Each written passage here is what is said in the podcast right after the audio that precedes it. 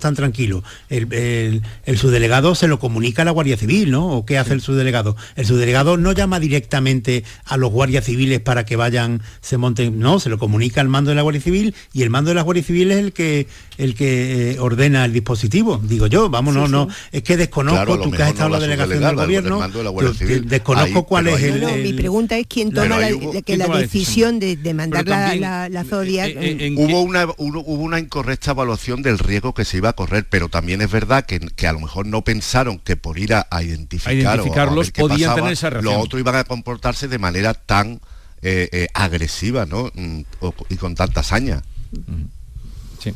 porque, en fin, ya sabremos eh, algún día la investigación que se que se abra, pero desde luego por lo que cuentan también este tal Cabra, eh, parece que era un deseo de venganza por el amigo que había eh, muerto el otro día también en una acción de estas. sí, además es conocido de la Guardia Civil en la zona y como un narco muy, muy agresivo, eh, nervioso y, peligroso.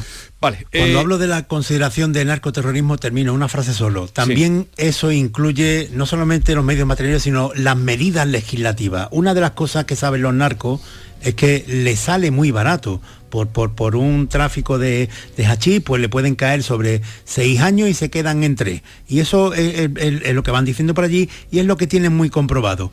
Al final les renta, eh, se arriesgan mucho, pero si los cogen, pues tres añitos en la cárcel, pues es sobrellevable. Por supuesto, esto no tiene nada que ver con los jefes, los capos, que eso no están, eh, desde luego, en ninguna de estas operaciones. Nunca lo van a pillar. Eh, un poquito más allá de las 9, son las 9, dos minutos de la mañana y a esta hora vamos con el día por delante que nos trae Nuria Durán. Hola Nuria, te escuchamos. Buenos días. Agricultores y ganaderos están cortando desde primera hora de la mañana o han cortado en estas últimas horas la carretera A7 en San Roque y Algeciras, la A381 en los barrios, en Cádiz, en Sevilla la A4 a la altura de Écija, en Granada, la A92 en Trasmulas y en Jaén la A32 en Úbeda. El campo sigue, por tanto, con sus movilizaciones a la espera de que mañana se sumen además las organizaciones agrarias Asaja, UPA y COAC. Amenazan además desde la plataforma 6F con sacar los animales a la carretera. Esta mañana el Consejo de Gobierno va a aprobar una declaración institucional de apoyo a la reivindicación del sector en Andalucía. El Consejo de Ministros también se reúne hoy acuerda este martes una nueva línea de avales del 20% para la compra de una vivienda.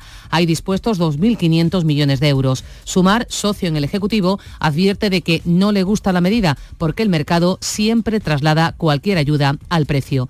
El Consejo de Ministros también va a aprobar el nombramiento de la andaluza Carmen Calvo como nueva presidenta del Consejo de Estado.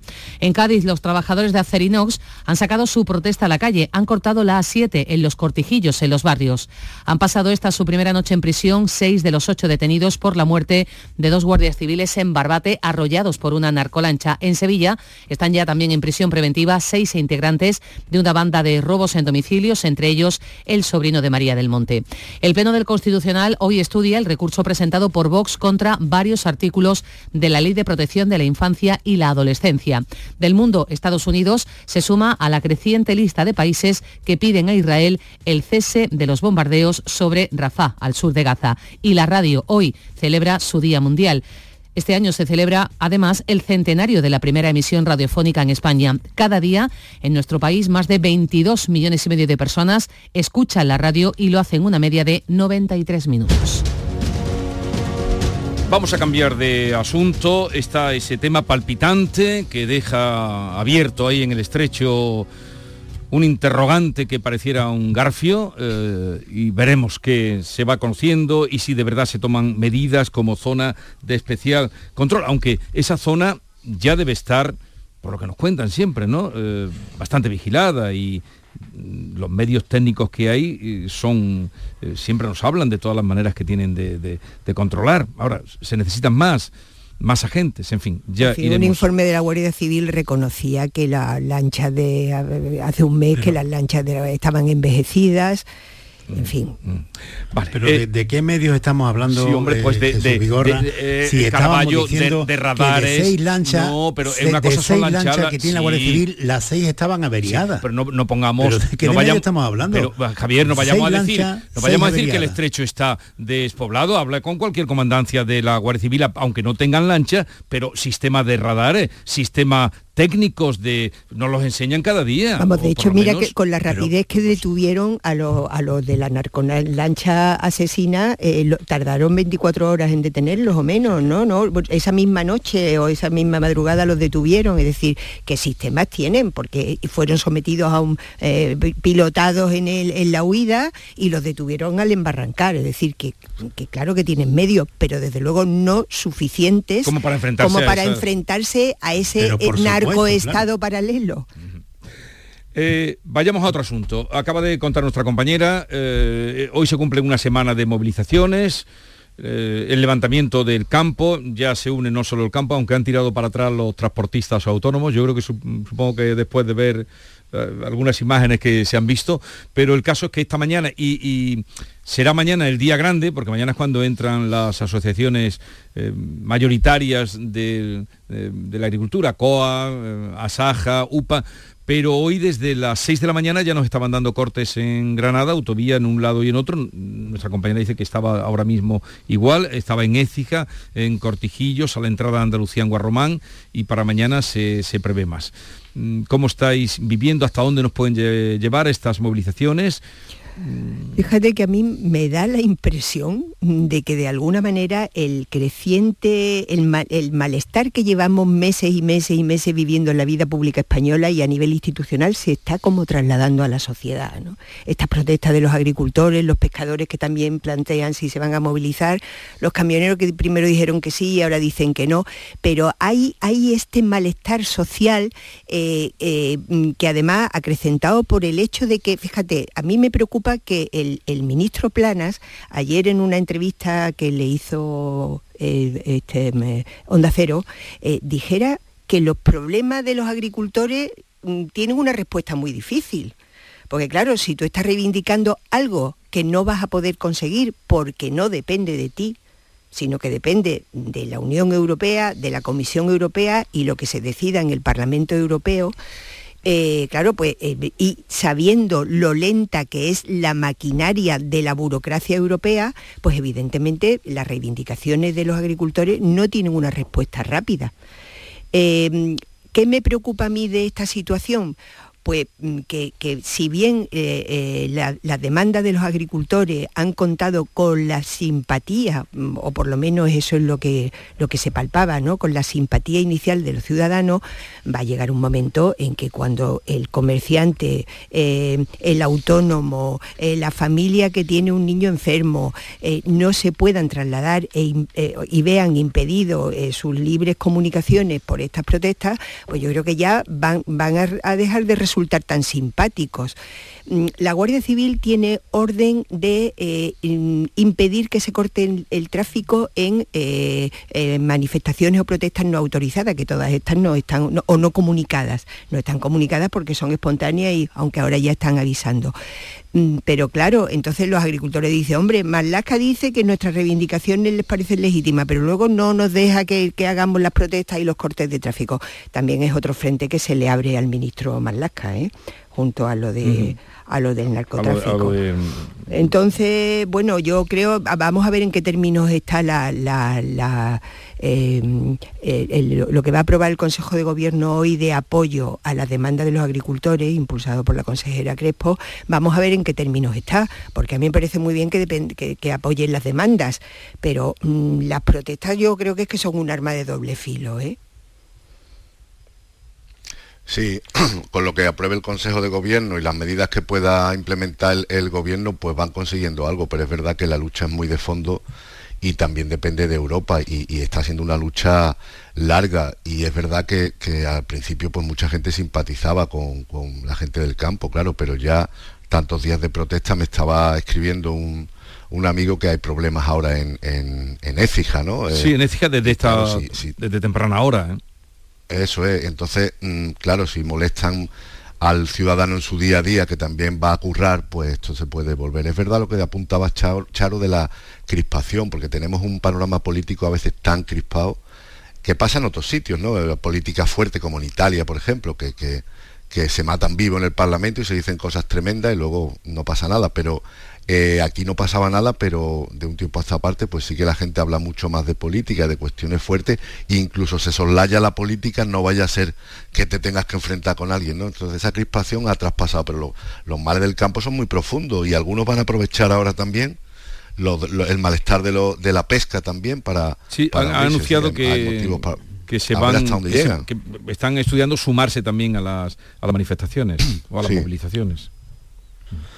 A ver, eh, yo, yo entiendo al ministro Plana en, un sentido, que, eh, porque me ocurre a mí también, y, lo vimos la pasada semana cuando abordamos ya este asunto que estaba incipiente y dialogaste con, con el que fue ministro de Trabajo, Manuel Pimentel. ¿no? Yo no sé exactamente qué, qué, eh, piden los agricultores y los ganaderos. No, no lo sé exactamente hay algunas cosas que, eh, se reivindican, pero no debe ser el, fondo del problema, porque, por ejemplo, eh, los, abusos en la cadena alimentaria, es que, eh, bueno, es que está legislado, legislado que está prohibido vender a pérdida, está prohibido que a un agricultor le compren lo que produce en su campo y que le cueste el dinero al agricultor. Esto lo dicen mucho, pero es que eso está legalmente prohibido con la ley que aprobó el, gobierno de Pedro Sánchez. Se puede eh, y se deben exigir más controles porque evidentemente parece que eso no se está cumpliendo o no se cumple de una forma efectiva. Eh, ¿qué, otra cosa? Lo, de el, pacto verde de la Unión Europea, bueno, pero es que hace eh, desde el principio lo que se hizo fue decir, bueno, está el pacto verde, como no contenta a agricultores y ganaderos, lo apartamos, no lo aprobamos. Ya veremos cuándo se aprueba y cuándo se aborda, que será después de las elecciones europeas. Entonces, eh, no sé exactamente qué, piden. Hombre, yo entiendo perfectamente no, no, pero algo tangible, quiero decir. Yo entiendo eh, perfectamente cuando dicen que lo están pasando mal. Sí, ellos y mucha gente. Eh, hay mucha gente que, que, no tiene la capacidad de cortar carretera, pero que simplemente les han subido la hipoteca que pagaba de 400 euros, ahora paga 600 y pico, y tiene un sueldo, ya estaba ajustado cuando pagaba 400 euros de hipoteca y ahora simplemente es que no llega a final de mes, pero es que el tiempo que estamos viviendo.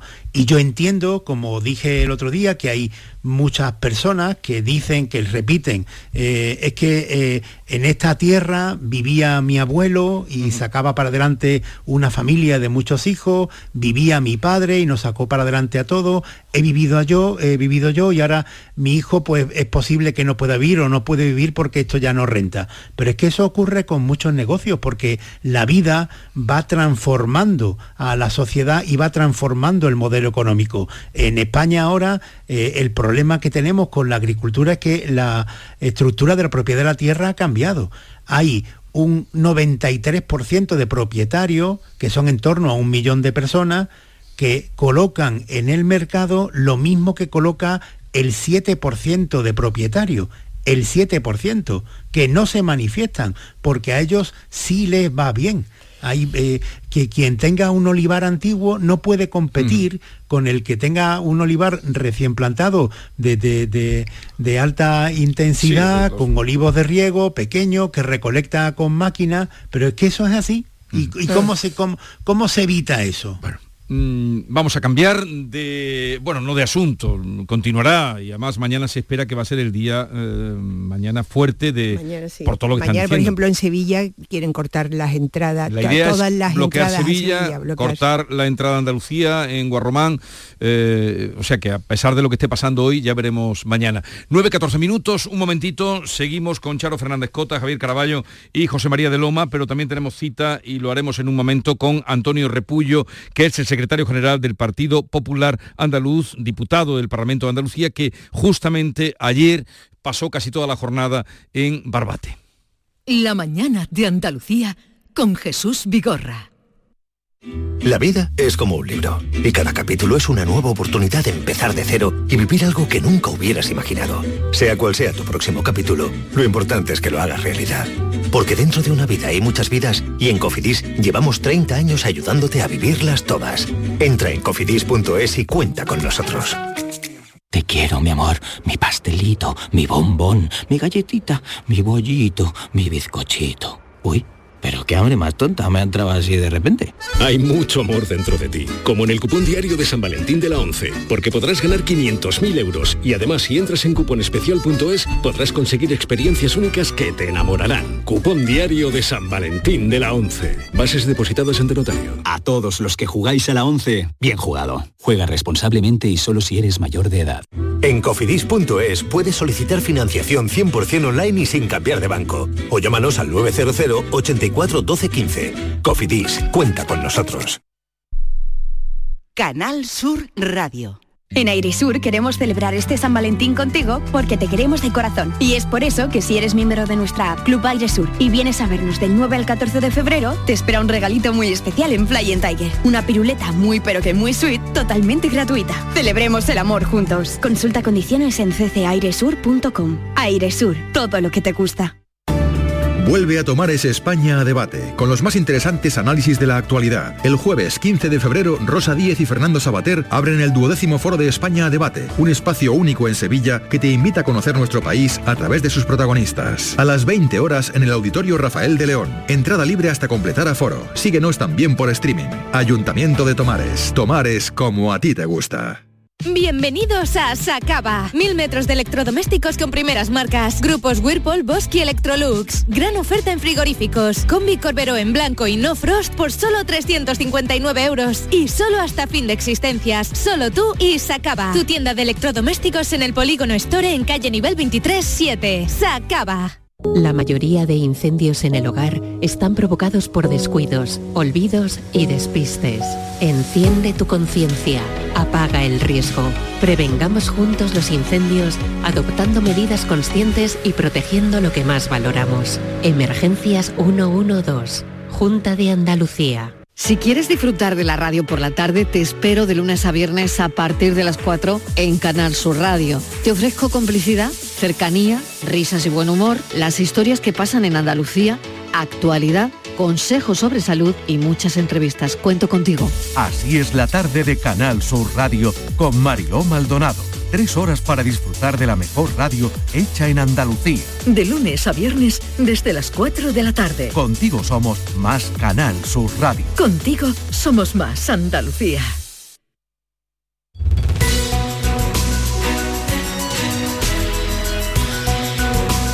La mañana de Andalucía con Jesús Vigorra. Como les anunciaba, vamos a hablar con Antonio Repullo Milla, es secretario general del Partido Popular en Andalucía, diputado del Parlamento eh, por Córdoba. Señor Repullo, buenos días. Muy buenos días, Jesús. Eh, sabemos que estuvo usted ayer gran parte de la jornada acompañando a Núñez Feijó en, Barbate y en, bueno, en, aquella zona. Eh, de los sucesos trágicos que han ocurrido y de las eh, horas posteriores. ¿Qué le contaron? ¿Qué percepción se trajo usted de lo que allí está pasando? ¿Qué se puede hacer?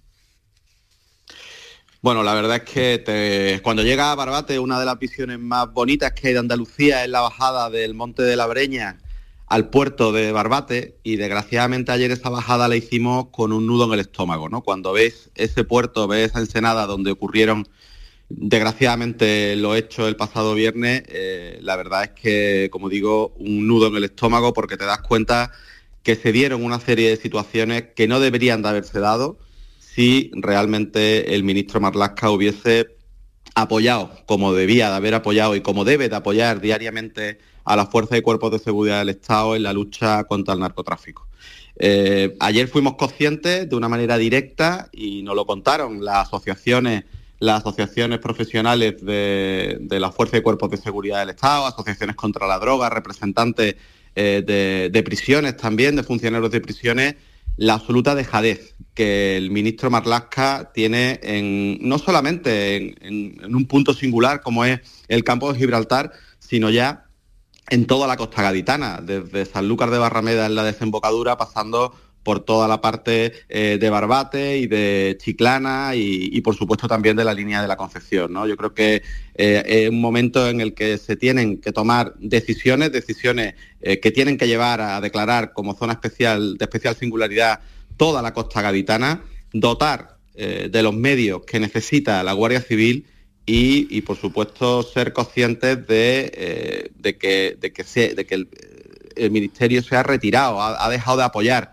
y, tiene que empezar a, tener una, idea mucho más profunda de lo que pasa allí y tener respeto, respeto por, los guardias civiles que se juegan la vida, porque, porque allí pusieron su físico, no tenían otros medios que su físico y también dejar de dar la espalda pues, a las familias que desgraciadamente también sufren diariamente tanto la fuerza y cuerpos de seguridad del Estado como eh, la sociedad del litoral gaditano que sufre permanentemente eh, esta lacra del narcotráfico y las consecuencias que el viernes fueron tan desgraciadas como el, asesinato de, dos guardias civiles que se jugaron la vida eh, ante, con unos medios absolutamente desproporcionados entre los que tenía la Guardia Civil y los que contaban los narcotraficantes. Sí, eh, a, estas alturas el ministro insiste, hemos escuchado esta mañana palabras, el ministro Marlasca, al que usted alude, en que no va a dimitir.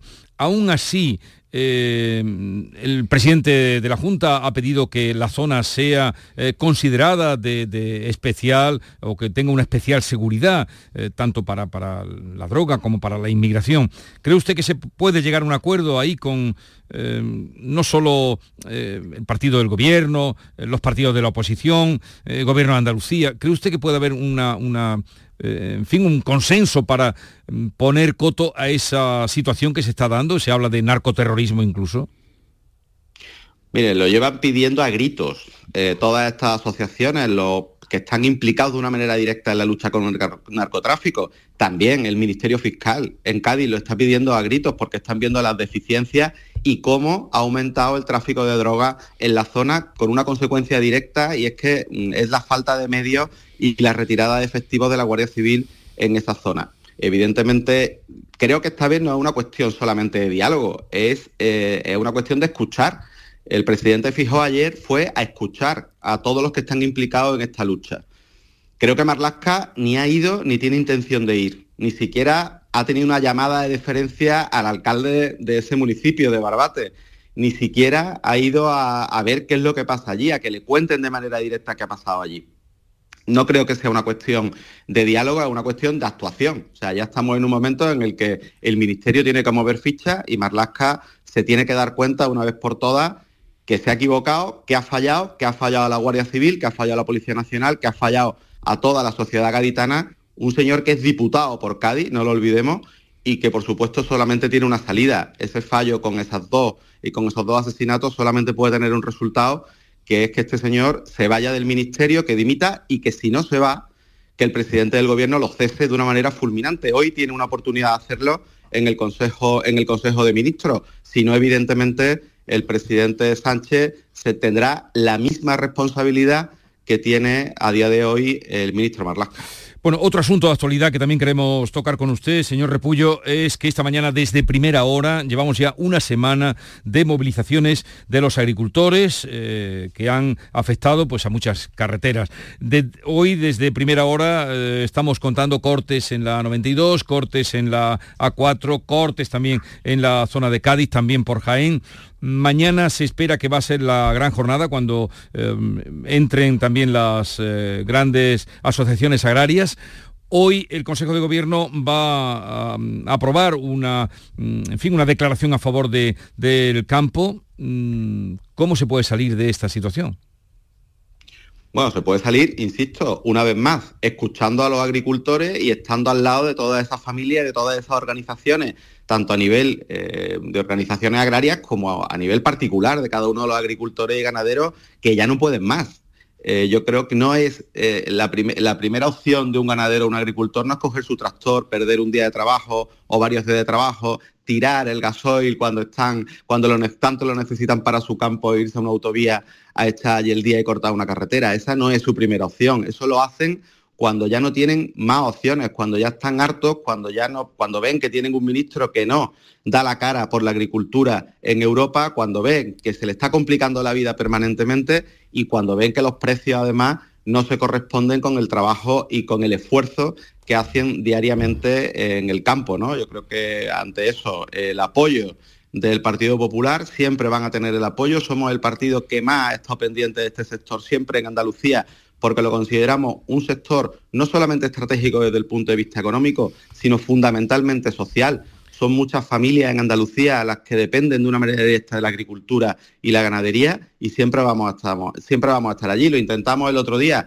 en el Parlamento de Andalucía y el resto de grupos no quiso apoyar esa declaración institucional y lo va a hacer ahora el Gobierno a través de la consejera Carmen Crespo apoyando eh, lo que tenemos que hacer, escuchar permanentemente de una manera activa y, bueno, y pedir al ministro Planas que ya ha pedido ha perdido demasiado tiempo eh, para escuchar a esos agricultores y hacer algo para eh, de alguna forma nivelar la pérdida eh, que ha supuesto la PAC para eh, los agricultores andaluces. Estamos hablando con Antonio Repullo, secretario general del PP en Andalucía. Le pregunta, señor Repullo, Manuel Pérez Alcázar. Eh, buenos días, eh, señor Repullo. ayer estuvo toda la jornada con el presidente de su partido. No sé si tuvo ocasión de comentarlo en algún momento de, de la mañana. ¿Le ha sorprendido la forma en la que se ha comunicado a los medios de comunicación esas conversaciones que se mantuvieron en agosto con Junts para un posible acuerdo de investidura. Al final quedó en nada, como el propio señor Feijo ha dicho, en apenas 24 horas se descartó. Bueno, yo más claro que ha hablado el presidente Feijóo de este asunto no puedo ser yo. Yo lo que pediría a cualquiera que tenga alguna duda que escuche al señor Feijóo y no solamente que lo escuche en, esta semana, sino que, que vea cuáles han sido sus declaraciones y la actitud del partido a todos los niveles, a todos los niveles, en los últimos meses desde que se empezó a hablar de esa amnistía. Yo creo que esto es fruto de que el presidente del gobierno está acorralado ante el mayor rechazo social que ha tenido un presidente de la democracia en nuestra historia. Y ahora pretende eh, cambiar una realidad eh, sacando de contexto mm, determinadas manifestaciones. El único presidente, la única persona, el único partido que aquí está negociando una amnistía ah, es el Partido Socialista, es Pedro Sánchez y es su equipo de negociadores que se van fuera de España a negociar con Puigdemont porque Puigdemont no mm. puede estar en España.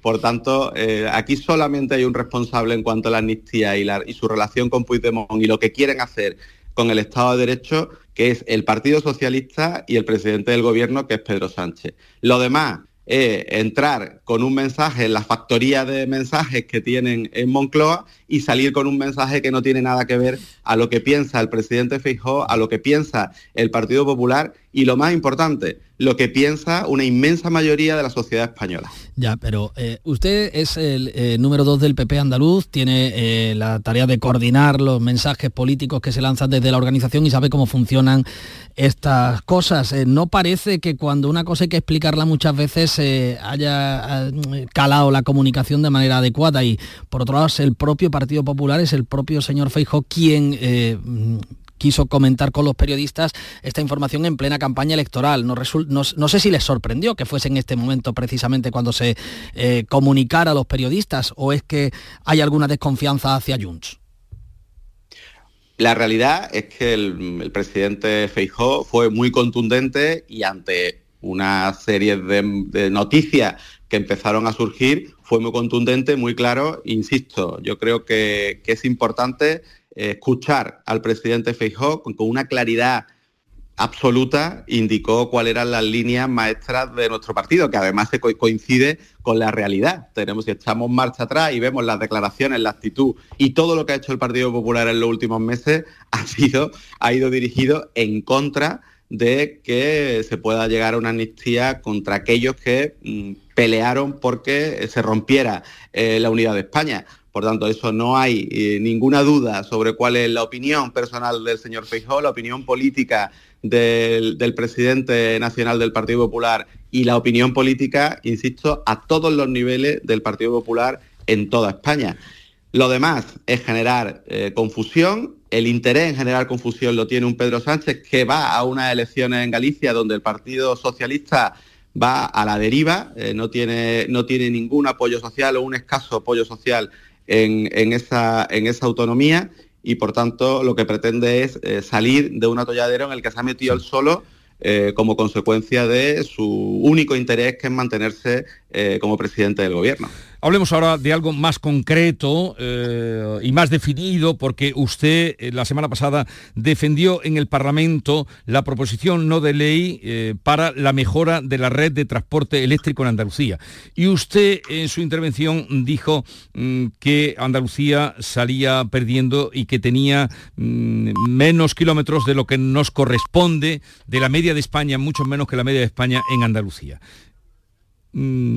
Efectivamente, em, mire, nosotros venimos arrastrando una situación en Andalucía muy grave. En los casi 40 años de gobierno socialista, jamás, jamás, el Partido Socialista en Andalucía solicitó o presentó un plan integral eh, que cubriese las necesidades que necesita nuestra tierra. Eso hizo que perdiésemos muchísimas oportunidades. Mire, eh, un parámetro de riqueza eh, para medir la riqueza y el bienestar social es eh, los kilómetros de línea eléctrica que tenemos por cada millón de habitantes. Pues bien, nosotros ahí estamos muy por debajo de la media, la mitad de la media española. ¿Qué hizo el presidente Juanma Moreno? Presentar en el minuto uno de, la legislatura, en el 2018, presentó la primera, el primer eh, proyecto de electrificación para Andalucía y se lo pidió a aquellos que tienen la competencia, que es el Gobierno de España. Fundamentalmente por tres razones concretas porque queríamos ser eh, la principal generadora de renovables de Europa, porque queríamos tener más industria en Andalucía y porque queríamos también que la industria que teníamos avanzase y pudiese ampliarse. Y sobre todo por una cuestión social, porque eso suponía muchos más puestos de trabajo que podían venir de la mano de las energías renovables, de las energías verdes, pero también de esas industrias que se podían incorporar en Andalucía y también, por supuesto, porque había, hay muchas zonas en Andalucía en las que no, tenían, no tienen la capacidad eléctrica para progresar, para, hacer, para generar empresas y para generar empleo. Incluso muchas familias y muchos agricultores que necesitan de un grupo electrógeno para poner en marcha sus explotaciones. Por tanto, eso le resta una competitividad que no pasa en, en otros lugares, en otros lugares de, España. Por tanto, eh, lo que queríamos era iniciar esa andadura y nos encontramos con la negativa eh, permanente eh, del gobierno del gobierno de Pedro Sánchez.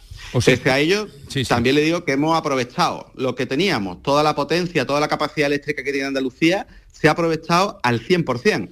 Tengamos en cuenta que somos ahora mismo la primera potencia en renovable de España y hemos duplicado la generación de energía verde que se hacía en Andalucía. Esto nos ha hecho, y es un dato muy importante, hablando de la parte social que tiene eh, todo, todo este tema de la electrificación, esto ha provocado que se generen 47.000 empleos vinculados a la industria sostenible. Tenemos los ejemplos de los proyectos de hidrógeno verde que van a dar una ventaja competitiva a la industria en Andalucía que nunca hemos tenido.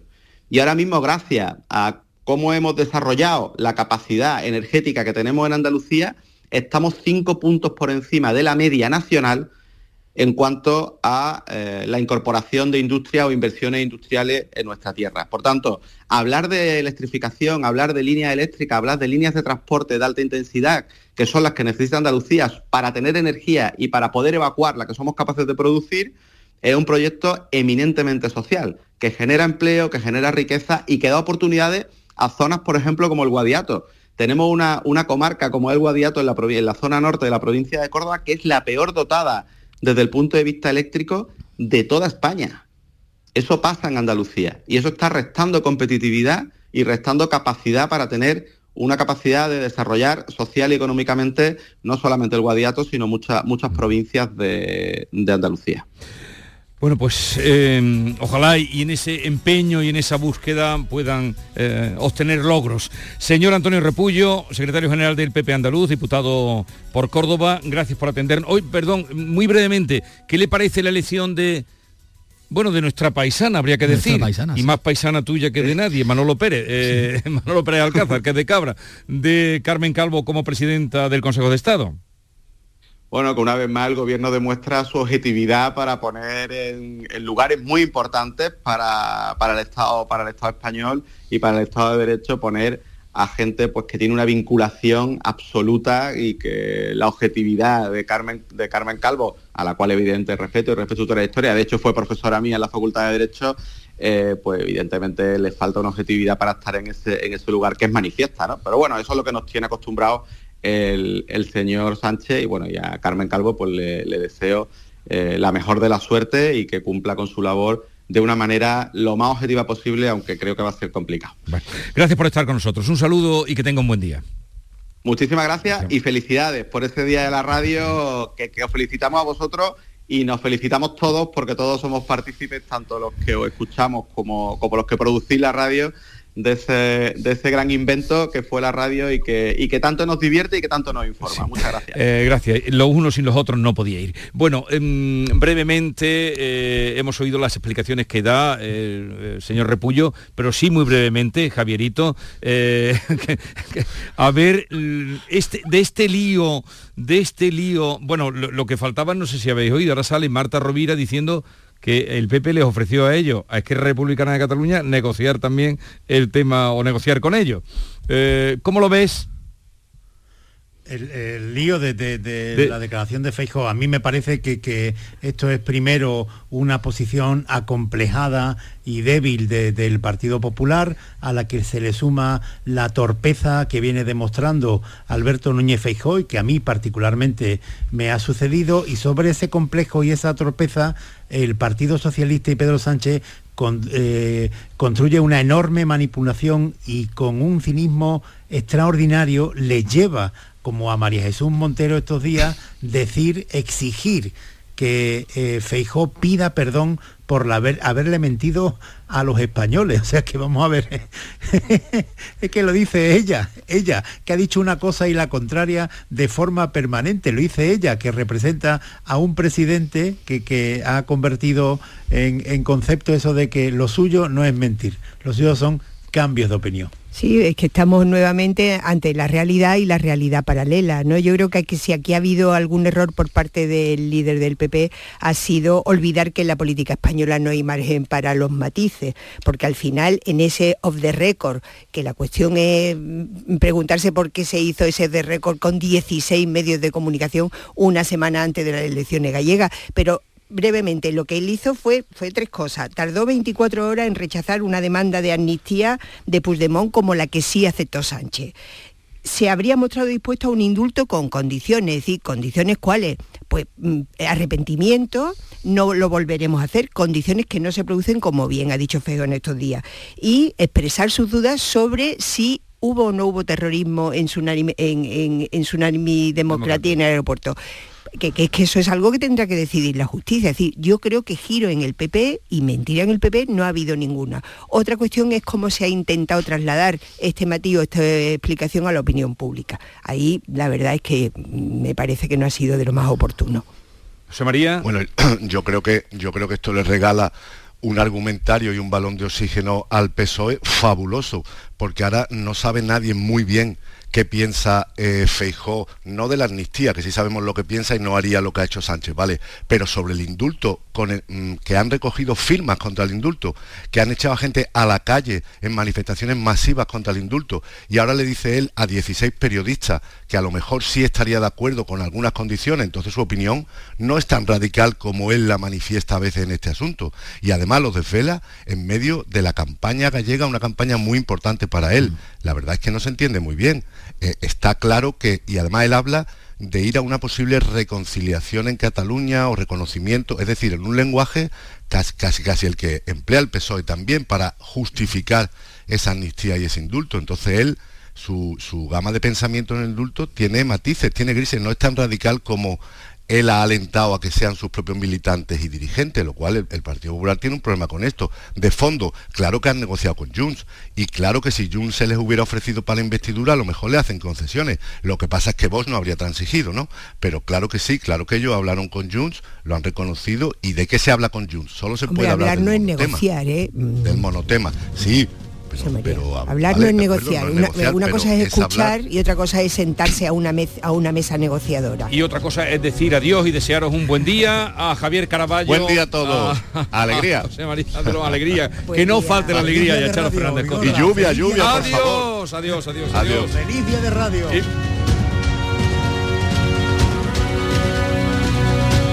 Esta es La Mañana de Andalucía con Jesús Vigorra, Canal Sur Radio. Pareja, tres niños, 15 años de matrimonio. Él se encarga de las meriendas, ella las extraescolares. Y cada sábado, un plan en pareja. Hacer la compra. ¿Serán víctimas de la implacable rutina? ¿Podrán hacer una escapadita romántica de dos días? Porque tu historia de amor también es un amor de película. Celébrala. 17 de febrero. Sorteo de San Valentín de Lotería Nacional con 15 millones a un décimo. Loterías te recuerda que juegues con responsabilidad y solo si eres mayor de edad. Si te gustan las pipas, no te puedes olvidar de las pipas reyes por su alta calidad. Y con sus sabores lo vas a flipar por su amplia y diversa variedad. Pipas reyes, vamos a con Pipas Reyes. Canal Sur Radio. Supermercados Más es ahorro. Hasta el 29 de febrero el kilo de filetes de pollo a solo 5,95 euros. Además, este mes celebramos el mes de Andalucía regalando una cesta de productos 100% andaluces cada día y más sorpresas. Supermercados Más y supermercadosmás.com es ahorro. ¿Tienes problemas con tu dirección asistida, caja de cambios, grupo diferencial, transfer, turbo o filtro de partículas? Autorreparaciones Sánchez, tu taller de confianza en la Puebla del Río. www.autorreparacionessánchez.es Líderes en el sector, Autorreparaciones Sánchez. El amor no se mide en minutos, sino en momentos. Regala a tus seres queridos momentos llenos de arte y pasión. La exposición inmersiva Van Gogh Grandes Éxitos te espera todos los días en el Pabellón de la Navegación en Sevilla. Consigue la entrada en van-gogh.es. La mañana de Andalucía con Jesús Vigorra.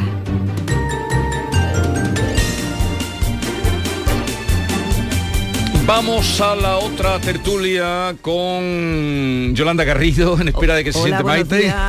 buenos, días. Yolanda. David Hidalgo. Eh, buenos días, explica lo que pasa en este estudio. Es que hay No hay que explicarlo todo. David, tú, no hay que explicarlo todo. La radio es misterio, David. es un misterio. No lo cuentes todo. Os reí, no explicáis por qué os reí. Bea Rodríguez, era la alegría de recibiros. Ah, Vamos a comenzar, llevamos hablando de la radio esta mañana, cumple, este año va a cumplir 100 años. Mm, que será por noviembre, creo cuando se cumplen. Y, y, bueno, hoy es el Día Mundial de la Radio y os tengo que confesar que tal día como hoy llegué yo a Canal Sur Radio en el año 89.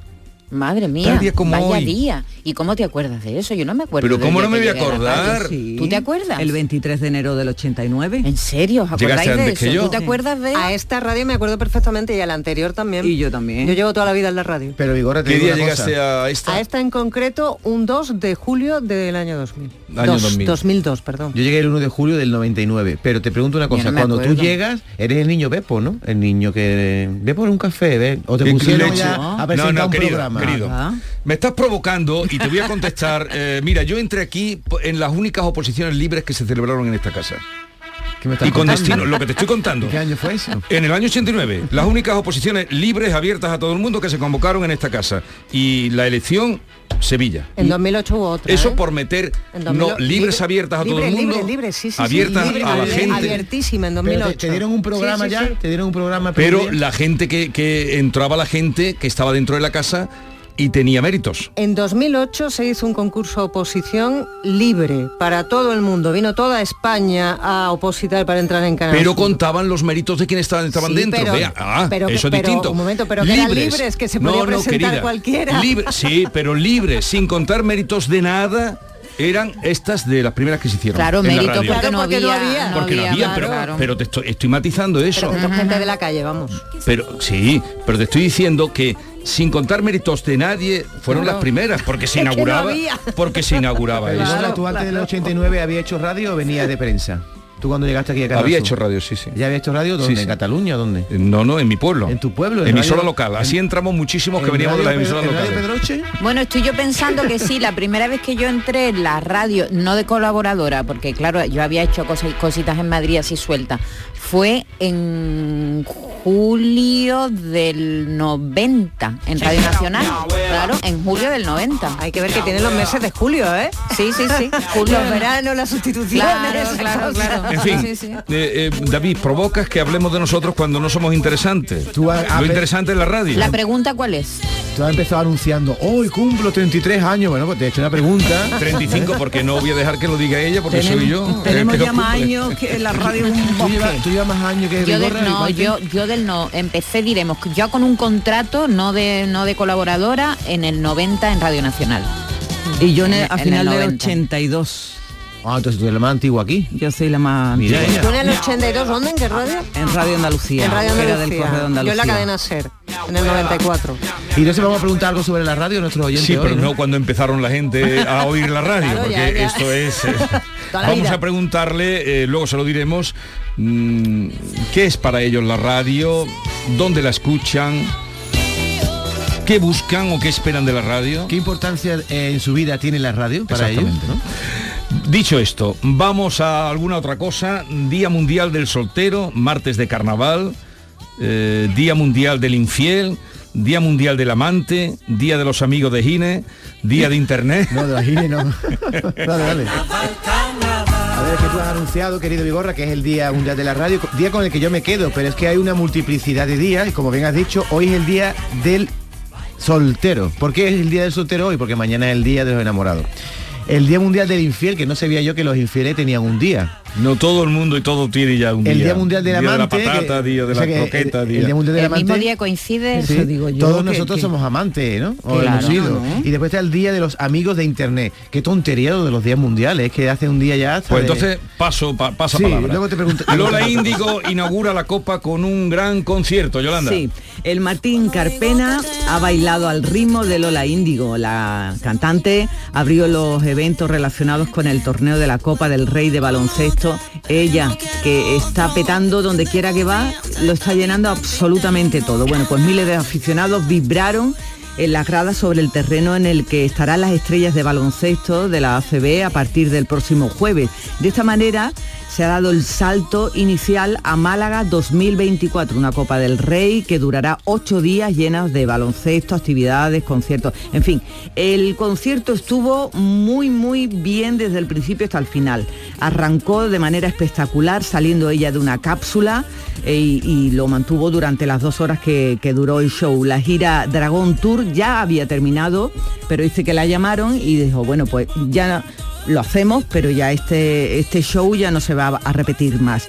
Uno de los momentos que más eh, se vibró fue gracias a Salma, que cautivó a los presentes, una de las caras conocidas de Operación Triunfo, y bueno, fue una de las invitadas de Lola Índigo de una manera muy, muy especial.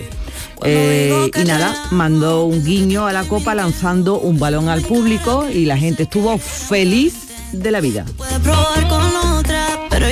A ver, detalles del concierto que ya viene hoy en los periódicos a página entera de el único, creo, en España, ¿no? De único. ACDC, Es ACDC en. España. ¿Por qué será que habrán elegido eh, Sevilla, pues porque Sevilla está de moda, ¿no? Está claro, hacía ocho años que no venían no solamente España, sino toda Europa, que no hacían gira europeo, estos casi casi octogenarios que forman parte de la banda australiana ACDC y van a tener concierto el próximo 29 de mayo en el estadio de La Cartuja. Y mucha atención para quienes quieran ir porque el viernes este viernes 16 de febrero se van a poner a la venta las entradas por internet. ¿A cuánto están? Eh, no, es lo único que nosotros ha ascendido. Lo único que podemos decir es que cuando estuvieron hace ya ocho añitos por aquí, los precios oscilaban entre los 75 y los 80 euros. La carestía de la vida va para arriba, para arriba, para arriba. Así que yo me aventuraría a decir que por menos de 100 euros no vas a ver a los ACDC. Nuestro amigo Vico seguro que está contento de la vida, que siempre nos regala una ¿Estuvisteis allí canción de estas. eh, hace ocho años cuando No, vinieron? no, no. Yelu sí que estuvo. Tú también estuviste. ¿Tú sabes quién quiere comprar las entradas? Que el viernes está preparado para darle al teclado, el Yuyu. Y nos ha dicho que vayamos todo el equipo. Digo, mira, Yuyu, yo voy, pero a mí no me meta con la gente sudorosa ahí en el, Oh. en el césped. Que la gente para que que, va me pise, para que uno me pegue un bocado. yo me pongo arriba. Pero tú ves que la gente muerde los, Oh, En los conciertos, pisotones te lleva 60 Pero no, no muerden. Como tú pagas dices. 80 euros para verlo más o menos con cierta comodidad. Yo Sí, hombre, tú, en un teatro, como para eso ver teatro real. No, un concierto en el césped de la Cartuja. ¿Tú te has metido alguna vez en el césped de un concierto de Manuel Carrasco, de uno de estos, de Alejandro Sanz? ¿Será posible este chico? ¿O tú ves los conciertos desde, desde la tribuna? Pero bueno, tú vas a bailar y a pasar un buen rato, a Ah, pasarlo no, no, yo no voy a ¿no? bailar. A ver, Ah, ¿no? No, no. ACDC son estos, porque le preguntaba hace un momento a una compañera, no diré quién, dice, ah, pero ¿quiénes son esos? Estos. Desde el año 73 la banda tiene 51 años. Increíble. ¿Y cómo le dan, eh? Los rockeros, madre mía, ¿qué comerán? A mí me da un poquito de desconfianza todo aquel que chilla cantando. Y esta gente chilla mucho. No me gusta la gente que chille. Ay, ay, ¿no? Los que cantan. A ver, no me Es que tú no eres jardín. rockero. No le vais a decir nada. No, es que no es rockero, ¿Pero por ¿eh? qué? Cada uno tiene No- un no le vais a espíritu y decir tú no nada. tienes espíritu Pero, Él, rockero. él le gusta Perales. La Exactamente.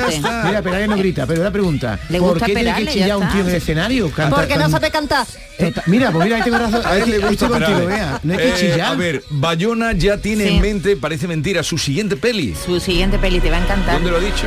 ¿De qué en va? una entrevista en fotogramas ha contado que eh, ya está trabajando con Tano Díaz Llanes, el director y Sí, sí, guionista eh. español, en hacer una adaptación de A Sangre y Fuego de Chávez Nogales. ¿Qué te parece? Pero mm, a esto le llevan ganas también. Sí, Fernando León de Aranoa lleva tiempo lleva detrás de tiempo. Chávez Bueno, Nogales. Pues al pa- Me eh, encanta. está en ello. A mí me parece muy precipitado, quiero decirte, ahora mismo está de promoción de la película, se, se tiene que ir a Estados Unidos a hacer promoción a tope porque tiene los Oscar ahí ya el 10 de marzo.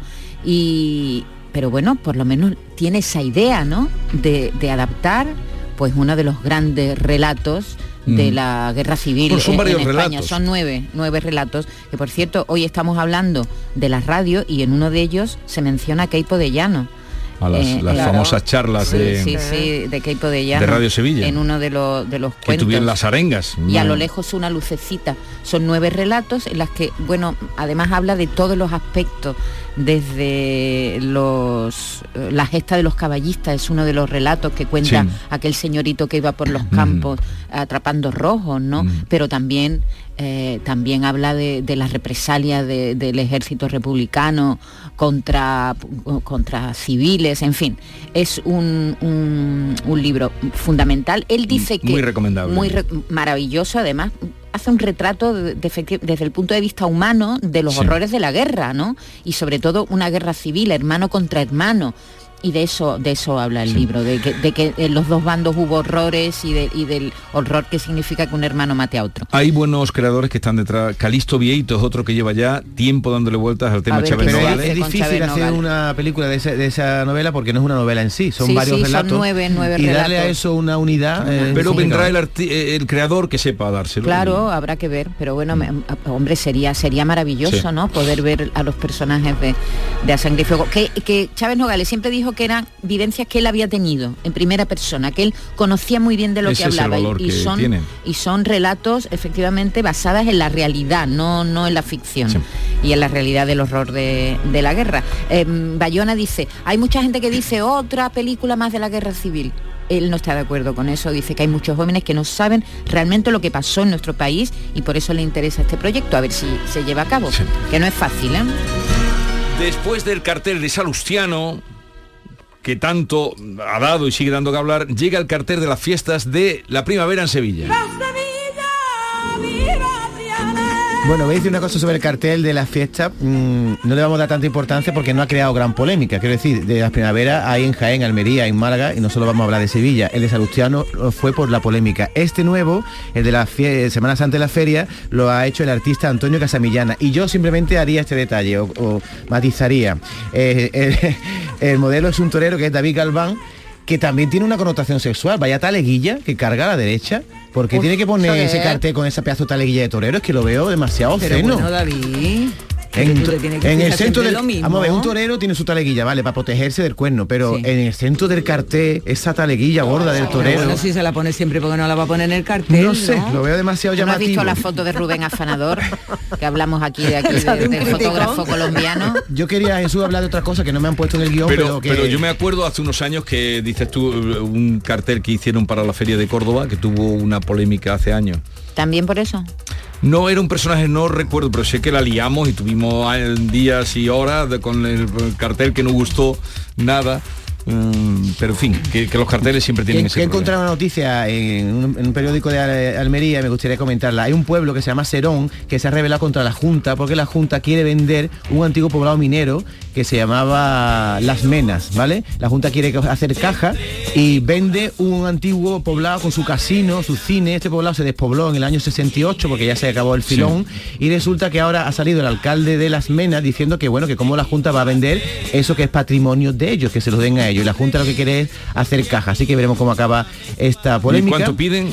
Pide, en total, es que la Junta vende cuatro cosas, en total cuatro millones de euros. Pero Vende- vende- pertenece a la Junta, lo puede vender porque es suyo, Claro, es propiedad de bueno, la Junta dice Andalucía. Pertenece a la Junta, no solo vende el, el poblado minero de las Menas, vende también la villa turística de Fuenterido, que fue un chasco, eh, en la de Pinar de la Vidriera, en Huescar, y Pero la de Casalla de la Sierra. lo que son las menas era un millón y medio, ¿no? Era Yo un millón y medio y en total la medio. Junta quiere recaudar cuatro que es un millones. poblado. Llegaron a vivir 3.000 personas, que se dice pronto, ¿eh? que hay pueblos que tienen un poquito más, ¿eh? Después 3.000 personas. Después se retomó eso como un atractivo turístico, también se fue al traste y ahora Hmm. mismo está abandonado, pero es que es bien de interés cultural. Y el alcalde de Serón ha dicho que ni de coña, que Hmm. él quiere eso para su pueblo y que la Junta no lo venda.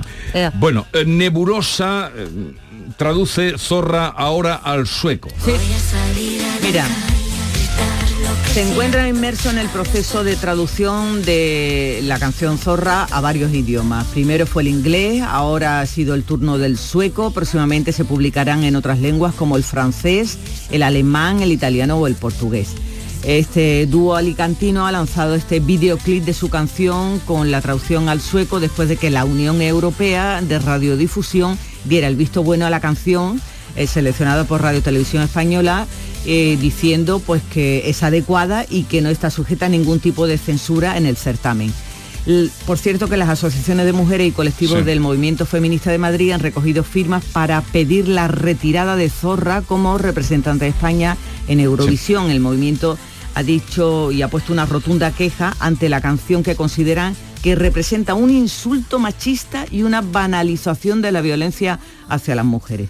También hace unos días David Bisbal ha sido uno de los artistas que se ha pronunciado sobre ¿Y la qué ha dicho canción. David? Pues él se ha salido un poco así por la tangente. Dice que me ha gustado el, el- que le ha gustado el sonido de la canción, que le ha gustado muchísimo. Que le ha gustado la música, vamos. Sí. Eh, Pero no la Que letra. lo que ¿no? tiene que estar es feliz y a gusto y disfrutarla a la Sí. hora de ponerla en Un, escena. un dato, un 62% de las mujeres consideran que Zorra, la canción esta, eh, mm, no empodera a la mujer según la encuesta que ha hecho Sigma 2 para el mundo. Efectivamente. Eh, ¿Habéis visto la actuación de Malta y la habéis oído la canción que le va a representar No. en el No. Festival de A ver, Eurovisión? a ver. Que suena un poquito.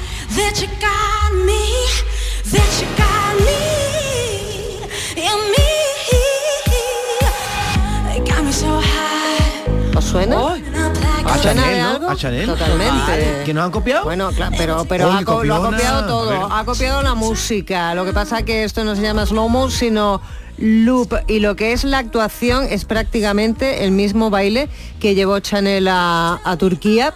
Eh, rodeada también de bailarines que por cierto mm, eh, eh, lo, lo gay ya es lo que manda absolutamente en Eurovisión. Van de Paloma Spain prácticamente. No digo que vayan pero que si miráis los trajes de, lo- de los bailarines de, de Malta van de Paloma Spain y claro pues las redes se han encendido diciendo pero que, Que es una copia, pero ¿no? una Pero vulgar copia en todo todo todo Que pronto, ¿no? No han dejado pasar ni el tiempo. Nada, Una- nada. Una cosita de, de curiosidades, como siempre tenemos oyentes buenos y más hoy que es el tema de la radio, me dice mi amigo José Manuel Desde los barrios, dice, la paradoja del cartel del que habla David es que David Galván, que está a gran figura, domina todo el cartel, es un torero que no torea en la maestranza.